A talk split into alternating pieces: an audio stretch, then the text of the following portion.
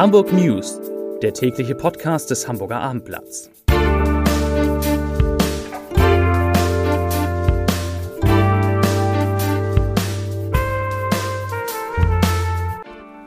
Herzlich willkommen. Mein Name ist Lars Heider und heute geht es um die neuen Maßnahmen des Hamburger Senats gegen die Corona-Krise, die derzeit noch auf Rechtssicherheit geprüft werden und die ab Karfreitag schon gelten sollen. Weitere Themen Zweitwohnungsbesitzer dürfen in ihren Ferienimmobilien in Schleswig-Holstein auch Freunde und Bekannte wohnen lassen. Hamburgs Angler bekommen einen neuen Anlaufpunkt und nach Ostern wird alles besser, sagt zumindest Michel Hauptpastor Alexander Röder. Dazu gleich mehr. Zunächst aber wie immer die Top 3, die drei meistgelesenen Themen und Texte auf abendblatt.de. Auf Platz 3, wer jetzt ins Ferienhaus an Nord- und Ostsee darf. Auf Platz 2, schärfere Corona-Regeln, das kommt auf Hamburg zu. Und auf Platz 1, so ähnlich. Senat kündigt Verschärfung des Lockdowns an. Das waren die Top 3 auf abendblatt.de. Hamburgs Bürgermeister Peter Schenscher befindet sich nach einem möglichen Kontakt mit einem Covid-19-Patienten vorsorglich in häuslicher Isolation. Seine Stellvertreterin Katharina Fegebank und Senatssprecher Marcel Schweitzer haben heute aber klare Worte gefunden, wie es im Kampf gegen Corona in Hamburg weitergeht. Der Senat wird demnach ein Bündel verschiedener Maßnahmen beschließen, die ab Karfreitag gelten sollen und mit denen die dritte Welle so schnell und so stark wie möglich abgebremst werden soll. Welche Maßnahmen das genau sind, soll erst am kommenden Mittwoch, also morgen, um 14 Uhr im Detail vorgestellt werden, wenn man sich dann sicher ist, dass auch alles so umgesetzt werden kann, wie sich der Senat das vorstellt. Fest scheint aber zu stehen, dass es ab Ostern Ausgangsbeschränkungen in Hamburg geben wird, die nach Einschätzung des Senats eine große zusätzliche Wirkung haben könnten im Kampf gegen Corona. In einer Studie der Uni Universität Oxford wurde ja herausgefunden, dass Ausgangsbeschränkungen den Reproduktionsfaktor um ganze 13 Prozent senken können. Das wird in Hamburg, wo der R-Wert aktuell bei 1,13 liegt, allerdings nicht reichen, weswegen der Senat laut Fegebank sich auch nochmal sehr genau den Bildungsbereich, das heißt die Schulen und die Kitas, und den Bereich der Dienstleistungen anguckt. Das heißt, das klingt alles danach, als würden weder Schulen und Kitas noch Friseure und Kosmetiker nach Ostern so weitermachen können wie bisher.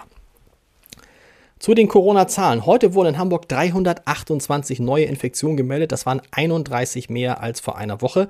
Die 7-Tage-Inzidenz nähert sich ihrem bisherigen Spitzenwert in der Pandemie. Der lag bei 179,6 Fällen je 100.000 Einwohnern weiter an. Der 7 die 7-Tage-Inzidenz liegt jetzt bei 153,7. In Hamburgs Kliniken müssen 285 Menschen mit Covid-19 behandelt werden. Das ist immerhin noch deutlich vom bisherigen Höchstwert entfernt, der bei 618 lag. Die Zahl der, verimpften, der verimpften Impfdosen, der verimpften Impfdosen ist auf mehr als 300.000 gestiegen, genauer gesagt auf 304.997. Das heißt, 11,6 Prozent aller Hamburgerinnen und Hamburger haben inzwischen immerhin eine Erstimpfung gegen Corona erhalten. Gute Nachrichten gibt es für alle Zweitwohnungsbesitzer im Norden. Das Land Schleswig-Holstein erlaubt ihnen nicht nur, ihre Häuser und Wohnungen an Nord- und Ostsee trotz Corona zu nutzen, sondern geht in einer Erläuterung zur Landesverordnung zur Corona-Pandemie jetzt noch weiter. Besitzer von solchen Immobilien dürfen diese nämlich auch Verwandten und Freunden zur Verfügung stellen. Wörtlich heißt es dazu auf der Internetseite des Landes, ich zitiere, das Verbot der Beherbergung gilt nicht für Eigentümer von Zweitwohnungen, sofern sie diese selbst nutzen oder unentgeltlich im Bekannten- oder Familienkreis zur, zur Verfügung stellen. Das gleiche gilt für Mieter von Zweitwohnungen, die diese auf Grundlage von langfristig abgeschlossenen Mietverträgen selbst nutzen. Zitat Ende. Die Gemeinden an der Küste sehen die Entwicklung übrigens durchaus kritisch. Sie bereite ihnen richtige Schwierigkeiten, sagte der frisch in seinem Amt bestätigte Sylter Bürgermeister Nikolaus Hekel dem Hamburger Abendblatt. Er ist empört über die neue Definition auf der Internetseite des Landes und sagt, ich zitiere, die Anreisewelle rollt bereits jetzt. Jeder kann jetzt nach Sylt kommen, der jemanden kennt, der eine Wohnung oder ein Haus hat. Das ist in Zeiten einer Pandemie und besonders zu Beginn der dritten Welle nicht vernünftig. Zitat Ende. Angler in Hamburg bekommen einen neuen Anlaufpunkt direkt an Elbe und Bille im Stadtteil Rotenburgs Ort. Heute hat dort Umweltsenator Jens Kerstern das neue Angelzentrum eröffnet. Es liegt in Entenwerder. Hauptattraktion ist ein 1650 Liter umfassendes Aquarium mit Elbfischen. Das neue Angelzentrum sei in seiner Art bundesweit einmalig, so Jens Kerstan. Und das wusste ich nicht. Hamburg gilt mit etwa 120.000 Anglerinnen und Angler als die Hauptstadt des Angelsports in Deutschland. Verrückt. Zur Polizeimeldung des Tages. Diese gegen Kinder gerichtete Straftat sorgte nicht nur in Ottensen für Empörung. Vor gut einer Woche hatten Unbekannte auf einem Spielplatz an der Bergiusstraße großflächig Nägel verstreut.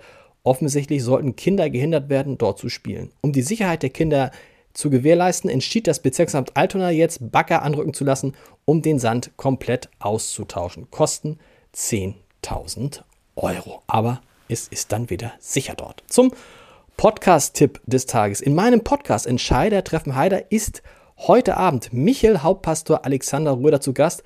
Wir sprechen natürlich über Ostern, aber auch darüber, dass danach hoffentlich alles besser wird. Und äh, wer Alexander Röder kennt, der weiß, dass es kaum einen optimistisch, optimistischeren Menschen in Hamburg gibt. Also wenn Sie ein bisschen gute Laune brauchen, ein bisschen Zuversicht, dann hören Sie heute Abend mal rein unter www.abendblatt.de slash Entscheider. Und wir hören uns morgen an dieser Stelle wieder. Ich glaube dann mit interessanten Nachrichten aus dem Hamburger Senat. Bis dahin, tschüss.